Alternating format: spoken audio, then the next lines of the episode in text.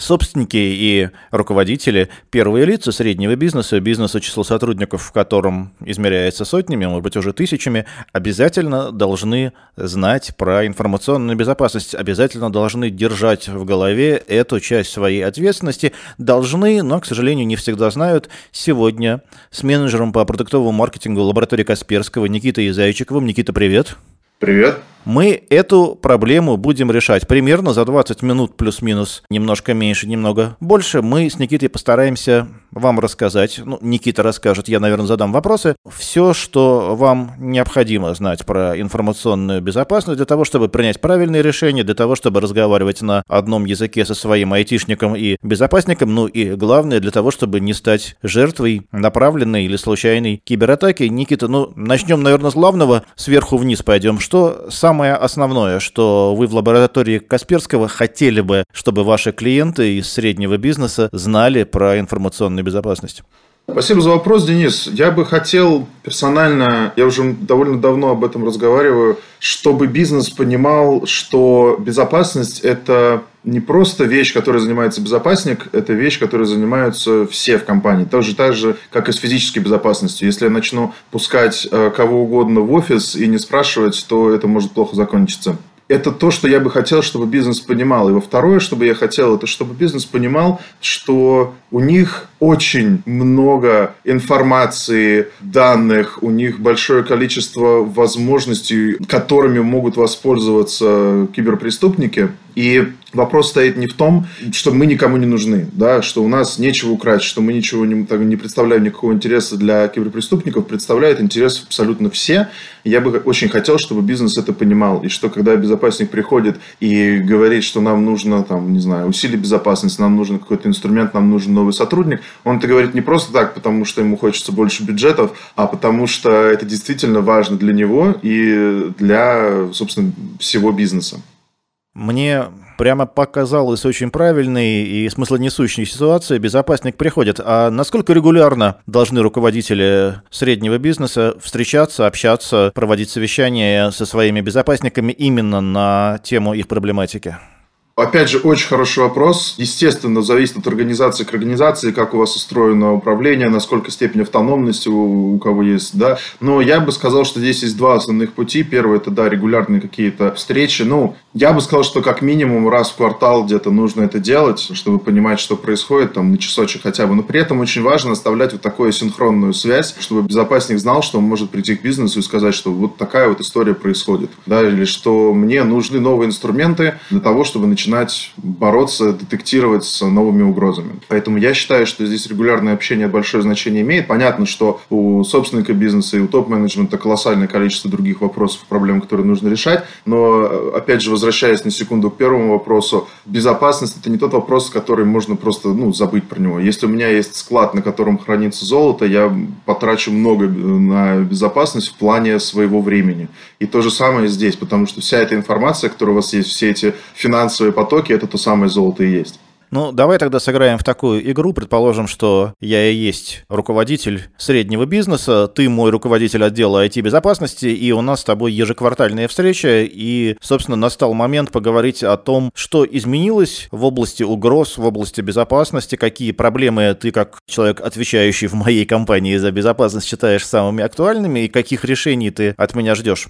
Начнем сначала, что называется. Первое, что, наверное, стоит в такой встрече мне рассказать тебе о том, что у нас происходило да, в системе, ну, вообще в целом в нашей инфраструктуре. Многие любят отчетики, и отчетность – это в целом очень важная штука, поэтому я принесу тебе отчет, покажу, что происходило на протяжении последнего месяца, уменьшилось или увеличилось у нас количество инцидентов, сколько у нас времени занимает их детектирование и реагирование на эти инциденты, например. Насколько эффективно используются те инструменты, которые мы, собственно, попросили нам купить или в рамках нашего бюджета приобрели. Все это понятно, что сначала нужно оценить, какой у нас статус на данный момент. Во-вторых, я вот персонально считаю, что это классная возможность для того, чтобы рассказать тебе, как э, руководителю, что происходит в целом в мире безопасности. Допустим, какие тренды сейчас есть или какие угрозы сейчас появляются. Допустим, поговорить о скрытых угрозах, про которые у нас порой забывают, потому что это неудобная немножко тема, и она немножко сложна для понимания.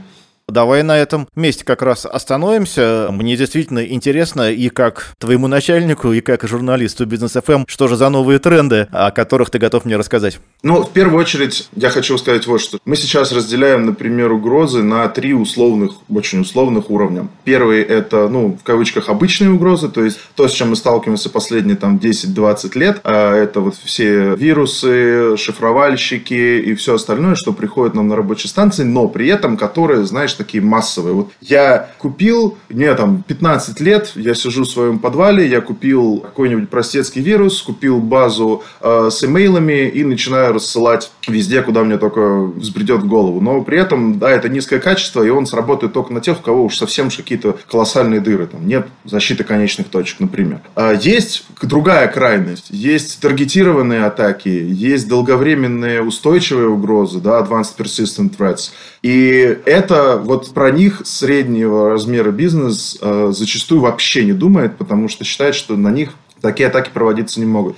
И есть э, между ними сейчас очень активно появляется и развивается класс угроз, который называем скрытые. Это довольно массовая история, но которая использует очень хорошие методы для того, чтобы обходить существующие автоматические средства защиты. То есть это такая штука, которая понимает очень хорошо, как работают все основные средства защиты конечных точек. Я персонально следующее слово, которое произнесу, очень не люблю, но для простоты понимания скажу, антивирусы. По факту это сейчас уже совсем по-другому да, работает, выглядит и называется. Которая как раз нас хорошо заточено на то, чтобы это обходить с помощью различных методик. Я, наверное, сейчас не хочу в это погружаться, если вы, конечно, меня не захотите послушать. И вот с этими угрозами пока многие не понимают, как бороться, потому что мы выросли в парадигме того, что я поставил автоматические средства и забыл об этом. И, соответственно, здесь возникает следующий вопрос к бизнесу и к безопасности. Какие ресурсы я готов потратить на то, чтобы от таких угроз защищаться? То есть, ну, я приведу пример. Обычно, да, мне приходит письмо с каким-нибудь э, нехорошим вложением. Обычный, с обычной угрозой это вложение сразу же проверяется, выясняется, что оно вредоносное, оно удаляется, и все хорошо. Да, безопаснику приходит оповещение и пользователю, допустим. Со скрытыми угрозами все немножко не так. Приходит письмо с вложением, которое в себе не содержит ничего плохого, того, что можно было бы обнаружить сразу. Ничего такого страшного. Но потом оно делает, допустим, простую вещь и коннектится, допустим, к YouTube. И с YouTube скачивает э, из описания какого-нибудь канала, на котором нет подписчиков, скачивает часть полезной нагрузки, часть YouTube, часть с какой-нибудь э, файл-шера, часть еще, э, там, не знаю, с Твиттера, например. Все это скачивает, собирает, и уже вот этот собранный файл, да, он является, собственно, вредоносным. И даже если мы его уничтожим автоматически, то вот этот родитель, который все это собрал, остается. И у меня остается дырка, которую потом можно использовать через два года. Когда у меня станет не 100 миллионов оборот, а 10 миллиардов. И тогда я использую эту дырку, и тогда я пришлю шифровальщика, и через эти два года ущерб будет в разы больше. Вот это вот, ну, вкратце, как смог, так объяснил скрытые угрозы. Насколько эти скрытые угрозы реальные? Какое количество таких инцидентов вы в лаборатории Касперского видите, ну, именно в России, но, может быть, и в мире тоже? Ты знаешь, это вопрос, на который вот однозначный ответ очень тяжело дать. Поясню. Дело в том, что безопасность – это очень тонкая сфера, в которой нельзя прийти к каждому и сказать, ну, как, сломали вас? А как сломали? Расскажи, что происходит. И даже если мы как бы с заказчиками, с которыми мы долгое время работаем, которые, с которыми мы об этом разговариваем, естественно, мы не будем об этом рассказывать никому, никогда. Вот, поэтому собирать такую статистику всем в мире очень сложно. Но мне вот подсказали как-то а, один умный человек, и я понял, как можно понять, насколько эти угрозы распространены. Можно понять не потому, как часто они встречаются, а встречаются они, ну, хорошо, я могу одну цифру привести, если у меня память не изменяет. В одном из наших отчетов по реагированию на инциденты в 2020 году в 30% успешных атак, например, используют легитимные устройства, легитимные инструменты и программное обеспечение. Что это значит? Это значит, что это системные программы, которые в любой системе практически присутствуют, и они используются хакерами для того, чтобы было незаметно их активность или чтобы на нее нельзя было среагировать. Это очень яркий признак либо скрытой угрозы, либо уже более сложной, э, таргетированной и так далее. То есть, ну вот, можно сказать, что в успешных атаках порядка 30% таких. Но это всего лишь один из параметров, там на самом деле очень большое количество разных параметров и вариантов. Но их много, их реально много, это не единицы процентов ни разу.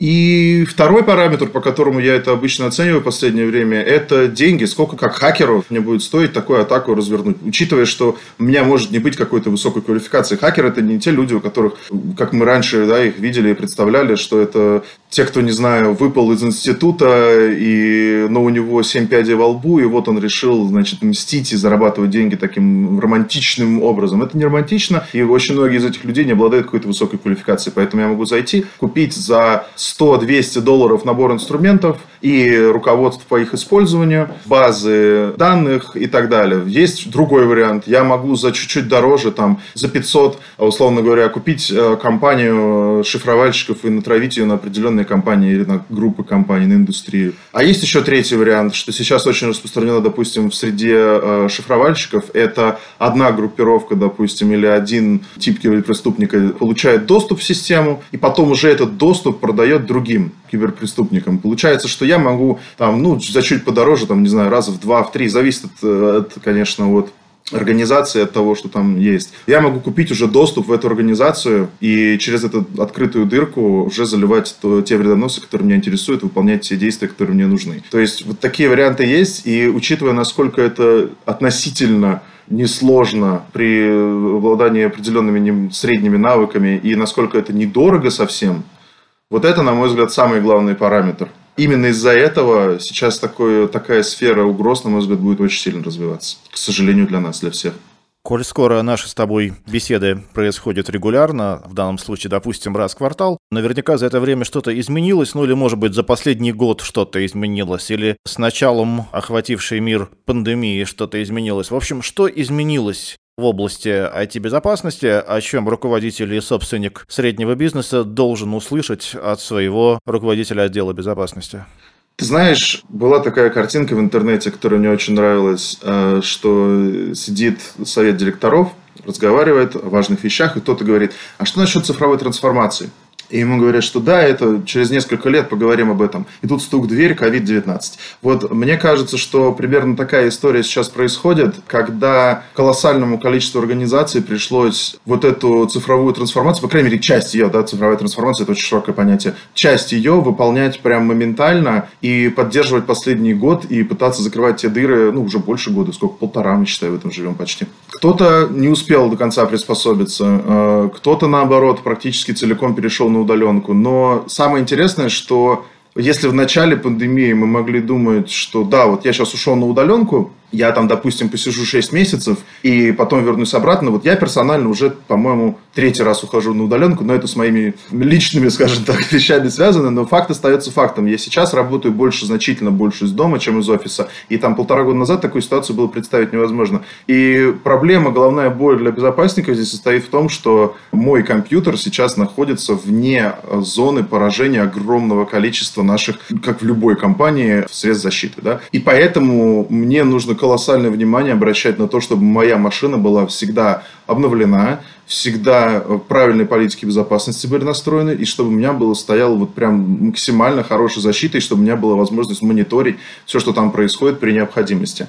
Поэтому э, угрозы развиваются, удаленка развивается, и цифровая трансформация вместе с ней. Причем Здесь есть, как бы, на мой взгляд, персональный, в таком быстром развитии цифровой трансформации есть и большой плюс, и большой минус. Плюс заключается в том, что она наконец-то происходит, а минус в том, что она происходит слишком быстро, и можно сделать очень много ошибок. И мы видим за последний там, год, и очень многие по миру, по всему аналитики и отчеты видят за последний год колоссальный рост в количестве угроз. Причем, конечно, пользуются темой ковида очень активно. Вот, э, допустим, Недавно на securelist.com вышла статья про триаду э, бразильских атак. КОС и еще две, которые как раз тоже использовались э, очень активно тема фишинга. Там, по-моему, что-то было как раз про э, пандемию и так далее. Вот они очень активизировались, они начинали чуть ли не в 2017 году, а активизировались очень вот в 2020-2021. Очень многие так делают, потому что, помимо всего прочего, ну вот с точки зрения пользователя, я, может, конечно, заговорился, извиняюсь, но последнее скажу, с точки зрения пользователя, ко мне раньше приходило там 30-40 писем в день, теперь приходит 60-80 условно, да, и там у меня, не знаю, 8 звонков еще еще.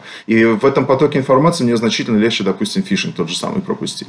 Наверняка ты пришел ко мне как к своему руководителю не только для того, чтобы рассказать о том, что происходит, о новых угрозах, о изменениях в связи с пандемией ускоренной цифровизации и дистанционной работы, которая свойственна для всех бизнесов, в том числе вот для нашего игрушечного, в рамках которого мы сейчас общаемся, но ты же хочешь чего-то попросить у руководства как ведущий безопасник в компании, а чего, какие, может быть, бизнес-практики, какие инструменты, какие решения должны быть внедрены и что должно быть сделано, чтобы наша защита соответствовала тому уровню угроз, который ты сейчас описал? Ну смотри, я могу предложить, условно говоря, одну вещь, которую, на мой взгляд, стоит сделать в любом случае, и дальше два варианта развития. Первая вещь, которую стоит сделать в любом случае, это заняться плотно обучением наших сотрудников – потому что от 60 до 80 процентов угроз заходит через э, сотрудника и через фишинг. Если наши сотрудники не будут знать, что они делают, и если им придет на рабочую почту письмо о том, что у вас ваш Google аккаунт пытаются взломать, а они такие, ой-ой-ой, что делать, и начинают кликать по всем ссылкам, а, то это очень, очень для нас будет нехорошо. Поэтому это в любом случае, на мой взгляд, стоит сделать. А дальше а дальше я, как безопасник в нашей игрушечной компании, хочу развить как бы нашу систему безопасности. Что я имею в виду? Я хочу быть, иметь возможность а, обнаружить, проанализировать и отреагировать на вот эти самые скрытые угрозы, которые автоматические средства защиты не зачастую, по крайней мере, не предназначены для того, чтобы с ними бороться эффективно. И самое главное, они по природе своей не сделаны для того, чтобы человек в них мог очень активно копаться. А мне, как безопаснику, я сейчас понимаю, что мне нужно это делать, хотя бы иногда, хотя бы быстро, но посмотреть. Вот, поэтому здесь есть два варианта. Я понимаю, что у нас ограниченный бюджет, я понимаю, что ты не можешь мне его увеличить там на, не знаю, 30% в этом году. Я также понимаю, что еще одну ставку, допустим, безопасника, третью, так скажем, ты мне дать сейчас не можешь, но я все равно подчеркиваю, что мне это необходимо. Поэтому сейчас у меня есть два варианта. Либо я приобретаю инструмент, который, там, скажем, максимально простой, автоматизированный, чтобы я мог там час-два в день потратить максимум и с ним работать, и, соответственно, получать эту информацию, иметь возможность проанализировать, отреагировать. Либо а ты даешь свое добро на то, чтобы я э, подписался на сервис, который мне дает, в принципе, делать все то же самое, а также они сами как бы осуществляют большую часть детектирования, анализа, где сидят сильные умные люди, которые, в принципе, работают в этом уже там десятками лет и разбираются во всем этом, ну, будем откровенны, лучше меня. Им денег за это платят больше, чем мне, скорее всего. Вот, поэтому вот такие два варианта у меня есть. Либо более как бы современные технологии, либо сервис. То есть, да, я, естественно, все держу под своим контролем. Понятно, что это первый вопрос, который у тебя возникнет. Но мне помогают вот эти люди и какие-то автоматизированные средства на их стороне.